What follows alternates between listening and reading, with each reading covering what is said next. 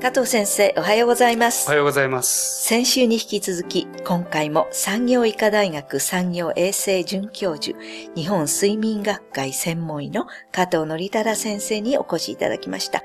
加藤先生、どうぞよろしくお願いいたします。よろしくお願いいたします。今週は、睡眠時無呼吸、いわゆるひどいいびきというのと、それからメタボですね、メタボリックシンドローム、それから糖尿病との関係について、かなり深刻なお題目になりますけれども、お尋ねいたしたいと思います。はい。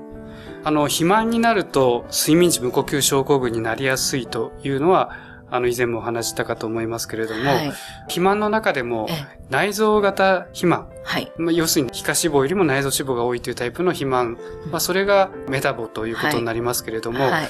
まあ、やはりメタボの人は睡眠時無呼吸症候群が多いですし、はい。睡眠時無呼吸症候群の人にはメタボが多い。はい。大体両方の3分の2ぐらいが重なっているというふうに言われています。そんなに重なってるんですね。はいやっぱりメタボをもう放っておくと何も対策を取らないでいるとどういうことになっちゃうんでしょうか？そうですね。メタボリックシンドロームというのは、はもともと心筋梗塞とか、はい脳卒中とか、はいそういう命に関わるような動脈硬化の病気、まあ、そういうのにつながるということではい問題視されてきたものですので、はい。で、一方でそういった脳卒中とか心筋梗塞は、はい睡眠時無呼吸症候群でもはい悪くなるというふうに言われてますので、はい。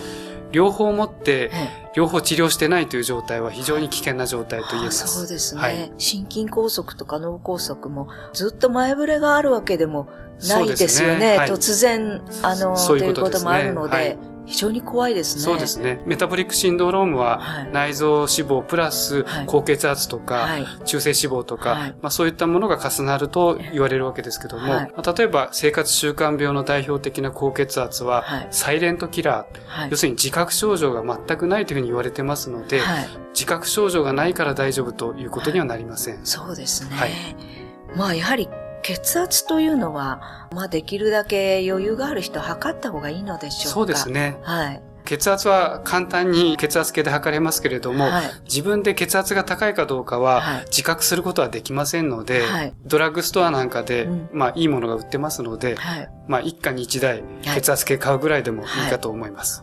そうしますと、やはりまあメタボになって、できるだけ食事とかそういうものにも気を使わなくちゃいけませんけれども、糖尿の方にまたこれが進行していくということがあるわけですか？そうですね。やっぱりあの高血圧、糖尿病、はい。それからコレステロールなんかが高い脂質異常症、うん。こういったものは大体同じような人にいくつか重なってくると。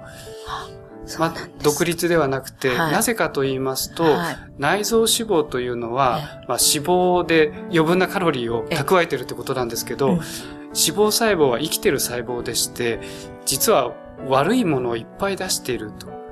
あ、そうなんです。脂肪細胞は生きている。ええはいで内臓脂肪を持ってると、そこからどんどん病気の原因になるような悪い物質を出していて、はい。それを持ってるといろんな病気が同時に起きてくるということになります。ただ太ってるっていうだけじゃないんですね。えまあ糖尿病になってしまいますと、まあ、どんな対策をしたらよろしいでしょうか。まあ、いいろいろ言われていますけれども、やっぱり睡眠大事ですね。えまあ、睡眠ももちろん大事ですし、はい食事、はいカロリーをちゃんと控える、はい。まあ、それから運動ですね。はい。食事をした後に、はい。ウォーキングなんかの有酸素運動なんかをしたりとか、はい。まあそういったことがとても重要になります。あそうですか。はい。このあの、糖尿病っていうのはいかにもこう、中年の男性の先輩特許みたいな感じもありますけど、はい決してそうではないですよね。そうですね。まあ、はい糖尿病大きく、はい。あの、二つありまして、はい。一つは本当に若くても、はいインスリンっていう血糖を下げるホルモンが全く出なくなる体質になってしまうあ、それは肥満とかとは？そう、直接関係はありません。で、一方で、中高年になってきて、はい肥満になって、はい。まあそれでインスリンの働きが悪くなってしまって、はい。なるというのが、もう一つの糖尿病ということになります。そうなんですか？とにかく睡眠をよくとって、はい。まず高血圧にならない、メタボにならないっていう注意が必要なんですよね。そうですねまあ大体こう睡眠時間と生活習慣病の関係を調べると、はい。大体まあ6時間から8時間ぐらい寝てる人は一番病気になりにくくて、はい。まあ、睡眠時間が短くなるほどはい病気が増えるということが分かってますので、はい。まあ、全ての生活習慣病のまあ基礎に、はいまあ、睡眠不足というのはあると思います。あやっぱり怖いなと思いますね。はいまあ女性でも最近は結構太ってる方もそうです見受けね。ますね。まあ、女性の場合には、こう、一見太っていなくても、はいはい意外と内臓脂肪が多かったりとか、はい。まあ、そういった方、隠れ肥満もいらっしゃいますので、そうですね。はいほどほどにして、はい。えー命が大事です、はい。ありがとうございましたありがとうござ。いました。ではこの続きのお話は来週もよろしくお願いいたします。よろしくお願いいたします。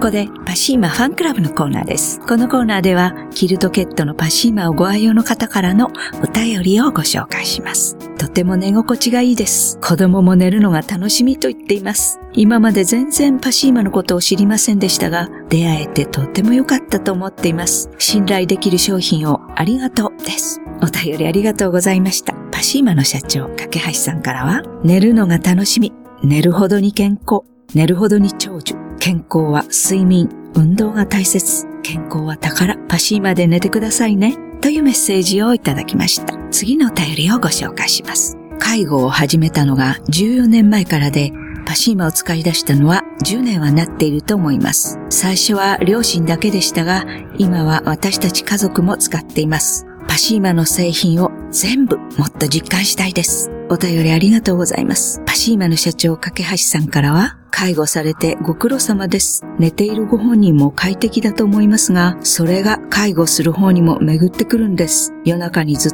と寝てくれている、トイレに起こされることがない、などのお言葉をいただきます。介護疲れを和らげてくれます。ありがたい、ありがたい、というメッセージをいただきました。以上、パシーマファンクラブのコーナーでした。